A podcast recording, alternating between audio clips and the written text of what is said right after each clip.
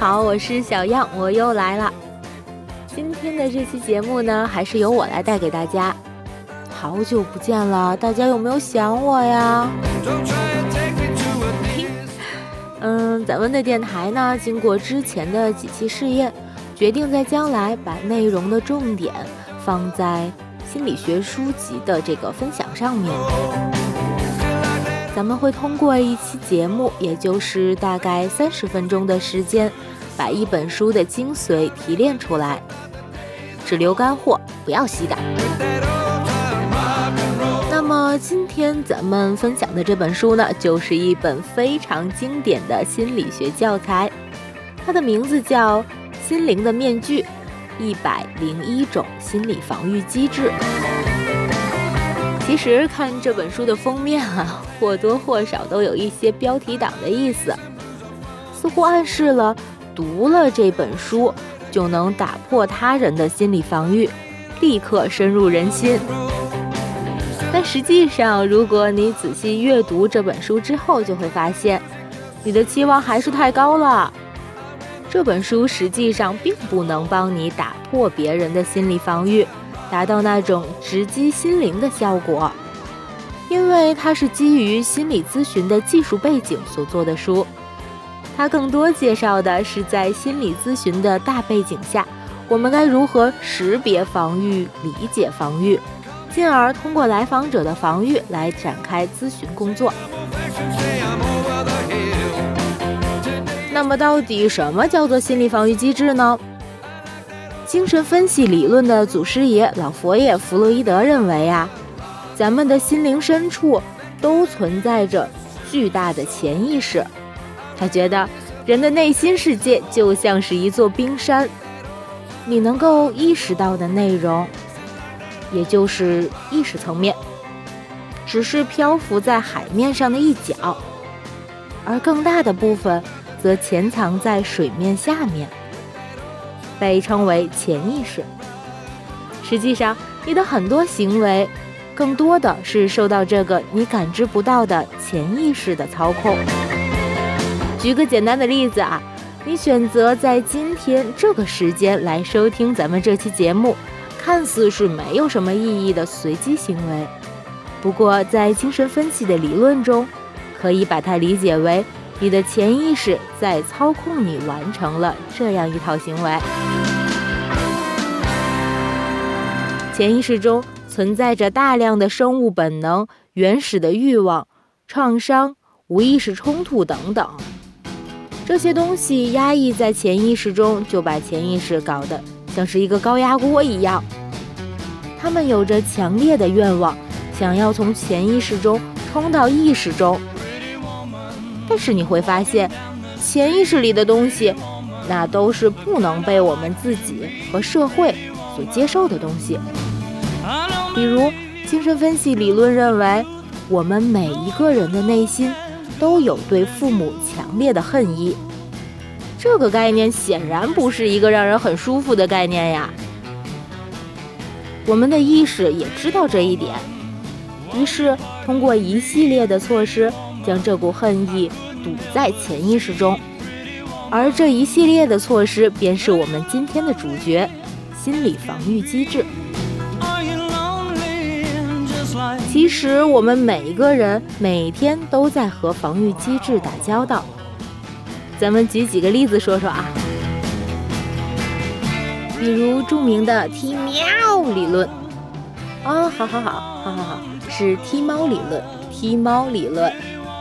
嗯，这个理论说的是呢，一个丈夫在单位受到领导的辱骂，又不敢发飙，于是就回家跟自己的妻子发无名火。妻子感到莫名其妙，满心的委屈，于是就将这个怒气转嫁给了儿子。儿子呢，也是满心委屈，正巧出门碰到一只猫，于是就踢了这只猫来出气。猫也感到莫名其妙，愚蠢的人类竟敢踢我，于是就去抓老鼠来发火。你看，这个愤怒明明应该是丈夫对领导发的，结果最后落到了老鼠的头上。这种防御机制呢，就被称为置换。你对一个人有某种感受，但是把它转移到了另外一个人或者一件事情上面。丈夫的潜意识认为，他如果对领导发火，将会导致灾难性的后果，因为他的潜意识中也许有着谋杀自己父亲的冲动。但是在成长的过程中，发现自己的父亲太强大了，如果反抗父亲的话，可能会被自己的父亲阉割掉。于是就发展出对父亲言听计从的行为模式。这个过程便是著名的，同时也是臭名昭著的俄狄浦斯情节。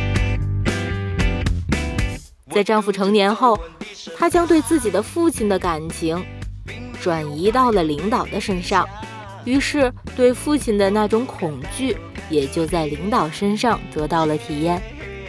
如果她对领导发火，就会在潜意识中勾起被阉割的恐惧感。因此，对领导发火的欲望是绝不能被意识到的，最好是把这种欲望转移到一个更安全的角色身上。于是，老婆呢就成了替罪羊。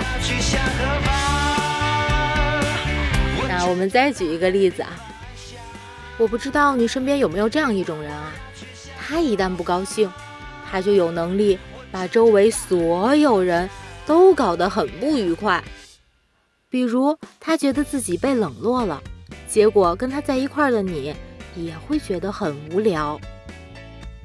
如果他觉得很愤怒，找你来倾诉，结果你不但不会安慰他，还会怒其不争，变得跟他一样愤怒。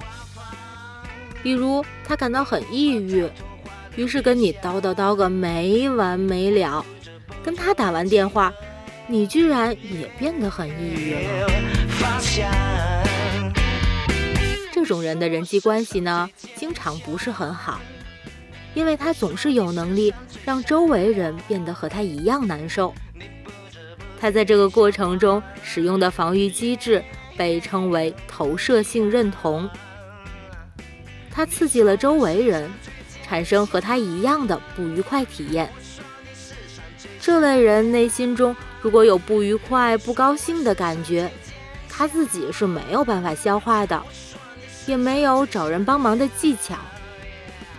他的潜意识选择了一个方法，就是在两个人的潜意识层面展开互动，将自己承载不了的负能量悄悄地转移到了对方身上。这样虽然他自己也不一定能好很多，但是创造了一个难兄难弟出来。要知道，当你发现世界上倒霉的不止你一个人的时候，这种不开心反而会好一些。很显然，防御机制出现在我们生活中的方方面面，似乎我们每一个有意或无意的行为背后都有着防御机制的影子。刚才呢，都说了一些很糟糕的例子，当然啊，防御机制其实也有很多积极的功能，比如我们过去都碰到过学霸这种生物，在精神分析的视角看来。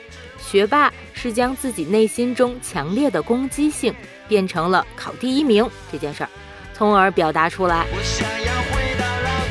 他考了第一名，在象征层面上是嘲讽了所有的人，也就是攻击了所有的人。这个过程我们称之为升华。还有的人呢，在自己做出了尴尬的行为后，立刻自己开自己的玩笑。通过这种方式来掩饰自己内心的羞耻感，这个过程被称为幽默。其实还有一个更重要的防御，你在内心深处形成了一个人的影像，同时也保留住了这个人给你的感觉，这个过程被称为内射。正是因为有了内射，你爹妈对你的悉心照顾。就会变成你成年以后内心深处的安全感。那么，我们识别了防御机制以后，该如何去使用它呢？好多人都有这样一个希望啊，就是打破某个人的防御，尝试去和对方更真诚的互动。如果你也有这样的想法呀，那就大错特错啦！让我们先回顾一下防御机制的作用，它实际上是一个人自我保护的方式。无论这种防御是什么，无论它有多么不符合社会文化，这就像是一个人的盔甲一样。假设我们通过某种方式去打破了一个人的防御，那就好比是一个准备上战场的人，突然被你脱个精光，那可是要出人命的呀。所以我们在面对防御的时候啊，一般都不会去打破这种防御。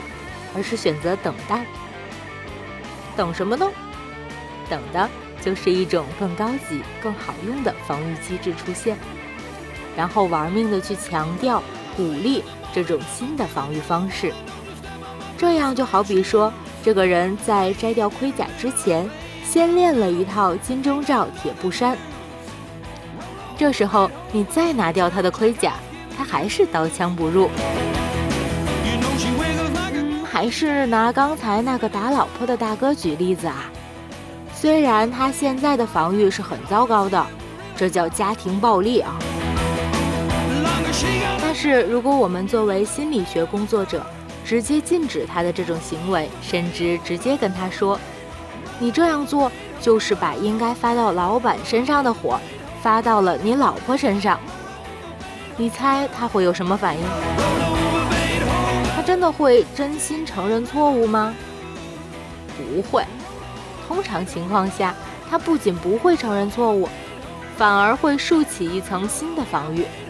比如说，我也不想打他呀，可是你看看，他在家里什么家务都不干，我在外面累得跟个孙子似的，我很不平衡呀。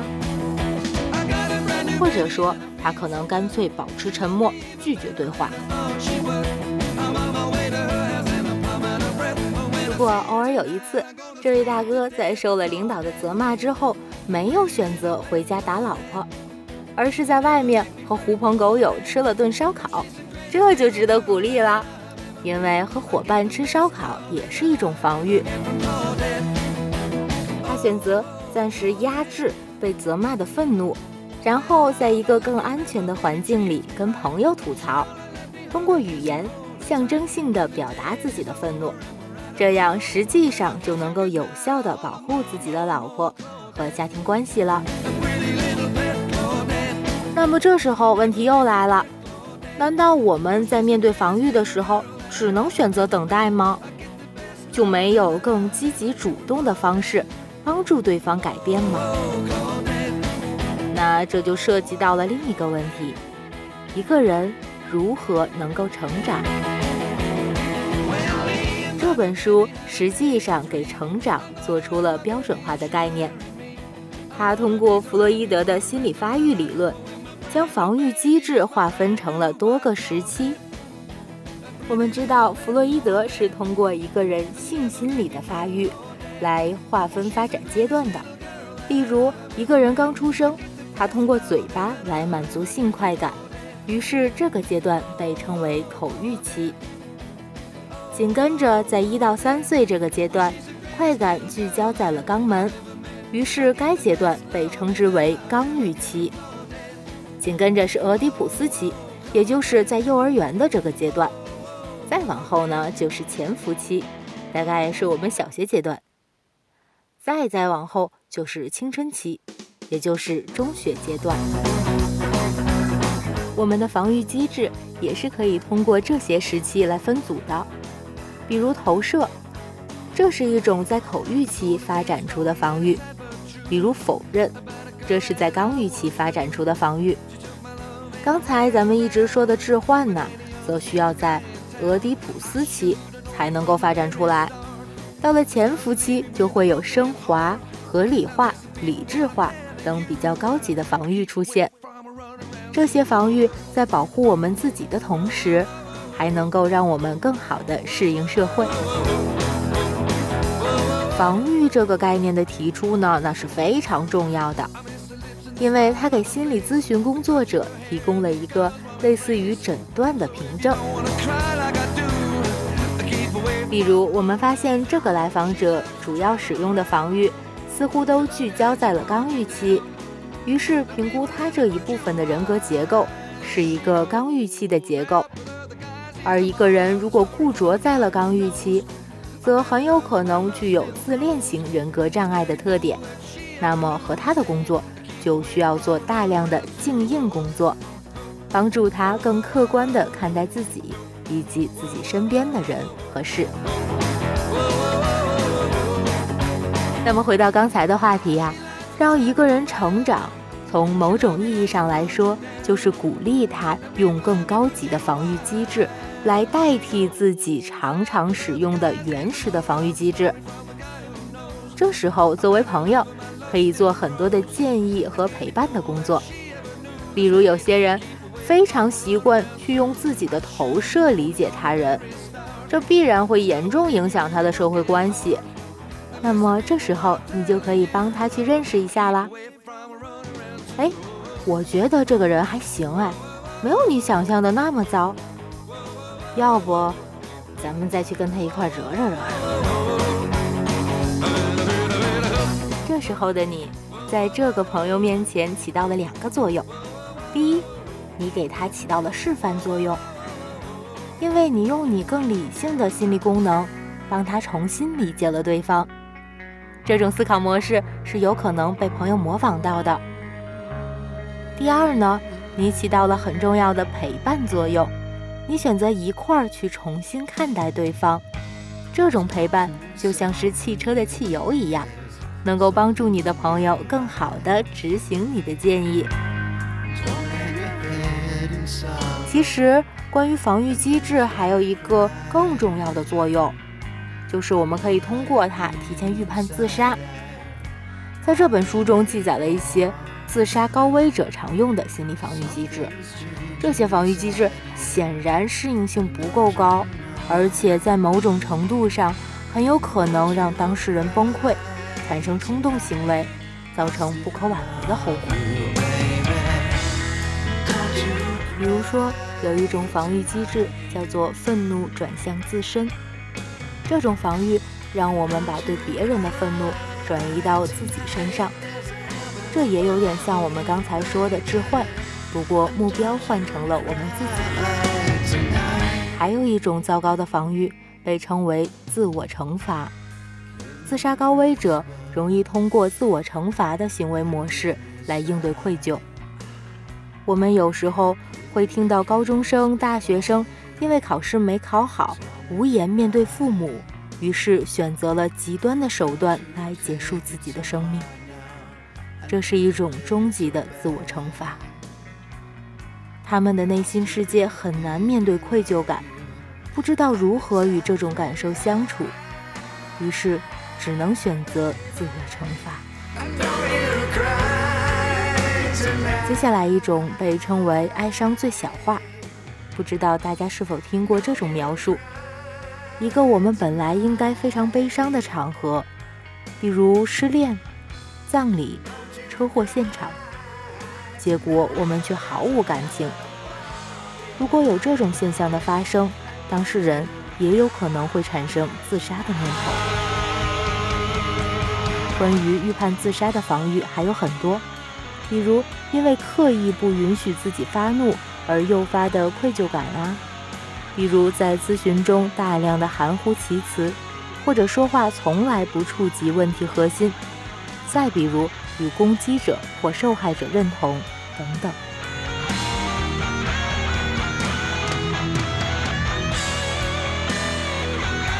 那么，在本期节目的最后，小样介绍给您一种比较简单的话术，这是帮助一个人更好地理解自己防御的套路，尤其在心理咨询师的工作中很好用。另外，如果你不是心理咨询师，也可以参考这个思路去帮助你的朋友。这个套路是这样的：我们首先要从表面上帮对方总结出来他正在使用什么样的防御。比如说，我发现你一直没有回答我的问题。我发现一谈到前女友你就不说话了。我发现你在你媳妇儿面前情绪就特别暴躁。紧跟着还要告诉对方，他的这种防御对自己其实有什么好处？比如，我发现你一直没有回答我的问题，这样也许能让你远离那些糟心的回忆。我发现一谈到前女友，你就不说话了，这样也许能帮你管理失恋的哀伤。我发现在你媳妇儿面前，你就特别暴躁，这样也许能让你更安全的表达自己的不满。好，咱们今天的节目到这里就快要结束了，还记得我们本期分享的心理学书籍的名称吗？心灵的面具。一百零一种心理防御机制，希望本期的分享能够给大家一些新的思路。